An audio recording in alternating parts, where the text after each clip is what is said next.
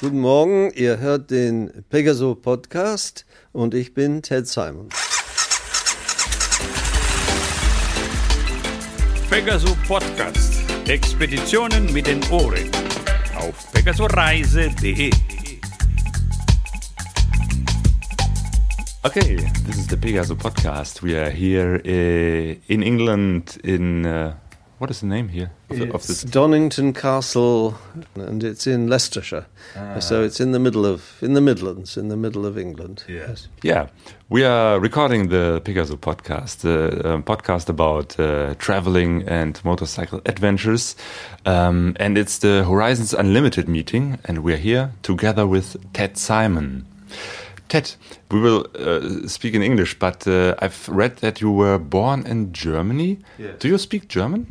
I speak. I, I, I used to speak very much better than I do now. Ähm, ja, ich, ich kann auch Deutsch sprechen, aber ähm, es, es, es ist so lange, seit ich viel Deutsch gesprochen habe, dass ich hier, ich finde es ganz, ganz schwer.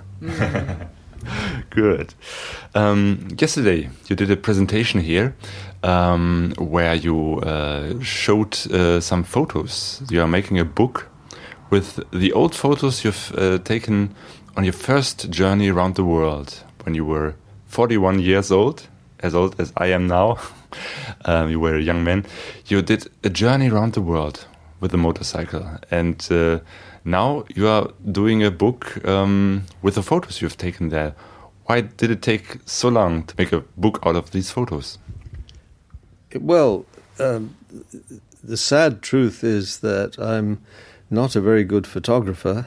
Um, technically speaking, I'm not very good, and uh, I, I don't. You, you, your listeners will remember that in those days, um, cameras didn't automatically focus. You had to actually focus cameras in order to get a sharp image, and uh, uh, I wasn't very good at that. So, and, and, and because I was carrying my film on the motorcycle, and for many years, um, I didn't get to see the pictures for many years, and so I wasn't able to learn from my own mistakes. So, by the um, by the time I got back, I found that I had some very nice pictures, but they were too soft to print. They they looked all right on um, uh, on, on digit digitized. They were they you know they looked okay for slideshows and things like that, but but to make um, a really good print job of them was very difficult, and uh, so I let it go for a long time, and and then just recently, because things have changed so much, uh, a publisher came to me and said, "What, what have you ever thought about doing a, a book of pictures?" And um, and it revived the idea for me. Um, and in fact, we were able to re-engineer the pictures sufficiently to make them really sharp. Um, and I'm very pleased. I mean, I think it's a lovely result. It's a big book, and there are lots of pictures. And m- although I'm not a wonderful photographer, I had a lot of wonderful things to photograph. So uh, that made it really worth doing. Um, I'm very happy to have done it. Uh, you said in, that in the beginning you thought, "Oh, I make the photos only for myself." Have you been surprised about the um, yes, the um, huge uh, response of the people? Well, yes, yes, of course I did. Uh, it's, um, I, but I, I knew, I knew that people. Well, f- for a start, the the book, of course, has been a great success, and so I knew that people were happy to see the images, but uh, I I didn't uh, think there was going to be a way to get them permanent um, and printed. Uh, um, yeah, you're right. I showed I showed pages of the new book last night on um, on the screen, and uh, and a lot of people have told me they want to buy the book. So I'm, I'm sure it's going to be quite successful. Yeah. Yeah. You read uh, this book after your journey, Jupiter, Jupiter's Travel. Jupiter's Travels. And now this is uh, around about 40 years ago. When you now look on these pictures, as uh, which show a world which was uh, not the same world as it is today, uh, has this uh, also changed your perspective on the world in this time than when you look now on these photos? Well, of course, I know the world has changed tremendously in 40 years, and uh, um, that that's why I made the journey again 10 years ago, and and um, because in, 30 years the changes were dramatic um, and uh, not very necessarily very pleasant changes either. So n- naturally, I have when I when I see the world now, it's not the same world that I travelled in in the seventies, um, and uh, this is really just an old man's perspective on the world. I, I mean, I'm not saying that somebody who went out into the world today for the first time wouldn't find it just as exciting and and uh, challenging as it was then, but but, uh, but but now um, the the challenges are very different. Um, the the real problems today are, are to do with overpopulation and and all the political consequences of that, and those are the things that get in the way of travel and and also um, make travel interesting, I suppose. Yeah. Um, and in your book, you uh, write in your books. There are many books you've written. Uh, you speak a lot of your perspective and uh, how this um, changed you and your uh, view on yourself and on the world. Um, a lot of people say that that traveling and do big travels around the world uh, change the life. Would you also say that uh, these uh, journeys have changed your life in a way? the first journey uh, changed my changed my life completely. It um, I didn't set out to do it because I wanted my life changed. I, I was interested in those days, um, having been a journalist. Uh, although that's not really the reason when I think about it. I mean, that's why I became a journalist. I'm actually very curious about the world and, and everything in it, and um, and the uh, the journey was to satisfy my curiosity. But I very soon found out that it was going to have a very considerable effect on me, and uh, it was very liberating. Um, and uh, the journey took four years, but. I was only underway for a few months before I realized what a big difference it was making. Um, the, um, the the principal effect is really to to wipe out a lot of the baggage that we carry around with us um, in our sedentary lives in cities and so on. Um, and so I became much uh, a much freer person and much more self confident. And I think that's why I'm very anxious to persuade as many people as possible to do the same thing, um, because uh, it, it it makes you much less dependent on material possessions, and and it's the um, dependency on material possessions which is causing so much of the trouble that we have in the world now. So anyway, um, yes, of course, the, the, it, it, it, it was a an astounding effect. Um, four years out in the world could not fail to change everybody, anybody who did it. It was wonderful. Yes. And you are very successful in spreading this idea to the to the people. And um, Ted, um, yesterday you said you are more and more annoyed by um, this political correctness. Some people have. What do you what do you mean with this? Well, that's always been a problem. It's nothing new. I, I, um, uh, I think, I think one of, I sometimes ask people why they, th- why they like my book so much, because many other people have written books, many other people have done big journeys. Um, some of them uh, actually can write very well. Um, although not many, because it's not usually writers who do these jobs, Yes. who do these journeys. Um, but the main the main attraction that the book seems to have had on people was that they detected a, a degree of honesty in it, which they, which I was able to convey in some way or other, and uh, um, and so I'm I'm very sensitive to uh, the things that people to dishonesty, you know, and dishonesty is not necessarily wanting to tell a lie. It's simply um, wanting to say what they think is the right thing to say, rather than what they really believe. Mm-hmm. Um, and and uh, political correctness is is a part of that. Mm. Um, I think uh, it's very Im- important to recognize. Mm to to to find the truth in what you're saying and not just to repeat what other people are saying simply because it's the fashionable thing. You, know?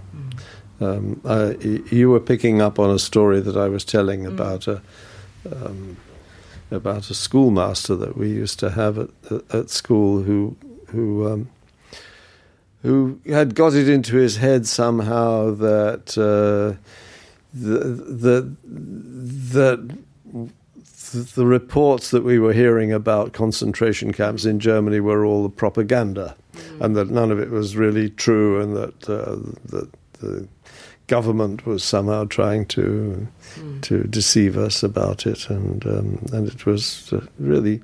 Really, an extraordinary story that uh, that, a, that a master would get up in school and say things like that. Um, mm. But um, but what I was concerned about was the fact that he obviously believed this, mm. and other people listening would have been shocked to hear him say it. And and he would have been kicked out of the profession today mm. because uh, because obviously it was a very inflammatory thing to say.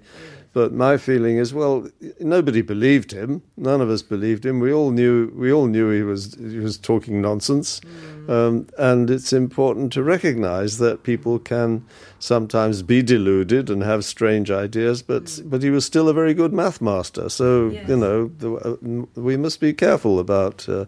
automatically automatically uh, uh, assuming that anyone who says something mm. uh, that we disapprove of must be um, uh, rejected, you know, kicked out. I mean, it's not right.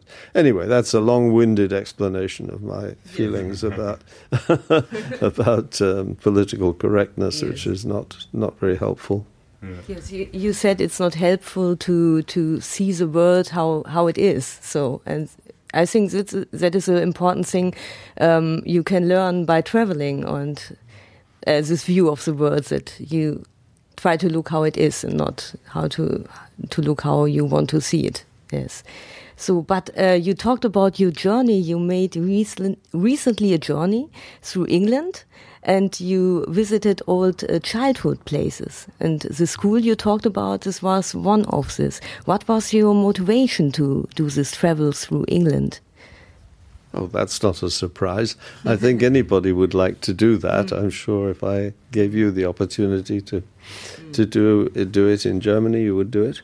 Mm. Um, it it's um, of course, particularly interesting for me because I don't live in England anymore, and I've been away for oh many many years. But but on the other hand, I I'm, i come here all the time. Um, I just thought I, am really more interested in the in the way things have changed since my childhood, which is a very long time ago now, and uh, and and it gave me an opportunity to to um, rant and rave and express um, my my opinions, uh, rather strong opinions about uh, various things.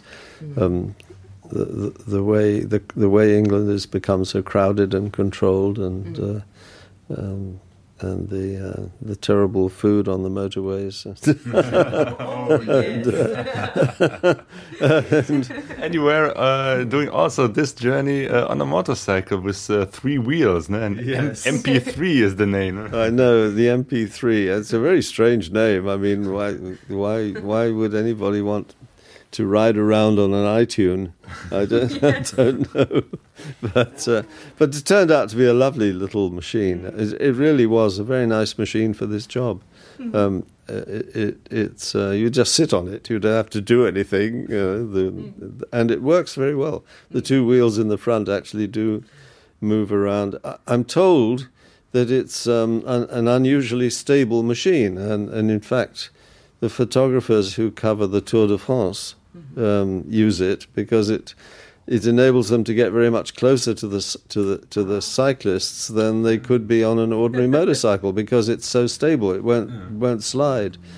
And uh, that's very interesting because uh, and the fact is I never felt that because the wheels the front wheels are so small that they they bump around a lot more and it gives the impression of being unstable but actually it's more stable. It's very interesting that. Hmm. But how they managed to get those two front wheels to move in unison like that to hmm. sort of uh, you can lean on the bike which is very hmm. odd with three wheels So your next trip will be to film the Tour de France. In yes I yes I'll be I'll be out there yes yes.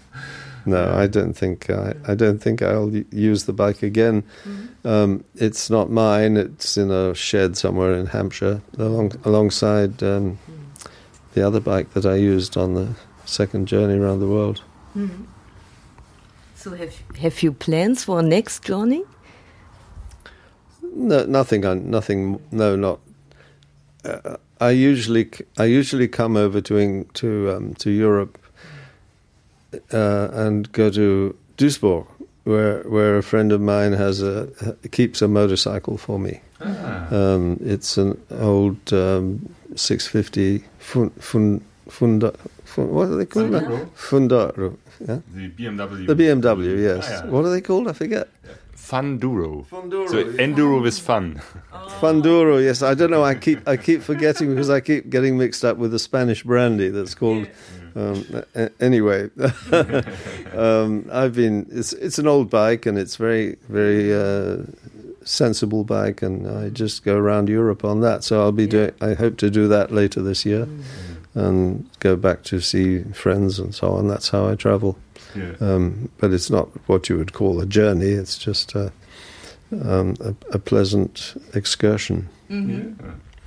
Um, yeah, and now uh, last year you founded a foundation, the Ted Simon Foundation. Uh, can you tell us what uh, is the goal of this foundation? Yes, well, it's just, I suppose, to reproduce myself. More Ted Simons in the world, traveling and telling uh, stories of the world. well, I, I, I, I said that with my tongue in my cheek. I mean, the um, it, it wasn't my idea. It was somebody else. Two other people actually had the idea that it would be good for me to put my name on a foundation that might encourage other travelers to pay more attention to what's going on around them and and bring home information about it. Um, because too many travelers I think um, especially in this age of blogging uh, write accounts that are easily easily written. They don't give a lot of thought to it. And and so they're generally just stories about the what happened to them um, and uh, how they went from one place to another place and and um, how they got bitten by a dog or fell off the bike or or um, you know had a bad bad moment with a policeman or something like that. But very very little comes back about what's actually going on in the country that they're passing through and in the societies that they travel through. So uh, I think it's very important that that we travelers who are after all a very um, independent uh, source of uh, of information and uh, should travel as observers rather than just as people having a, a good time and um, and bring back reports about what's going on in the world and put them into and our, our job as a foundation would be to um, help them to to create books and films and so on that that could be uh, commercially distributed so that so that more people will have access to that information instead of simply listening to the the news that comes to them from professional journalists the, the, the trouble with the news is there's nothing wrong with news, but news is is deliberately focused on on the things that are uh, sensational and um, and of immediate interest. And anybody who's travelled anywhere in the world knows that if they yeah. should happen to get hold of a of a version of what's going on there from their own country, it would be completely unrecognizable.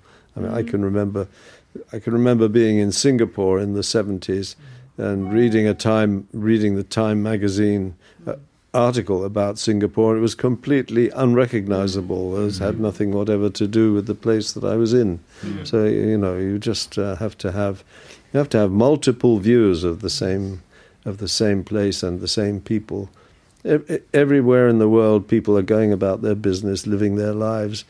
And and yet we hear about nothing. That we hear only about wars and and uh, mm.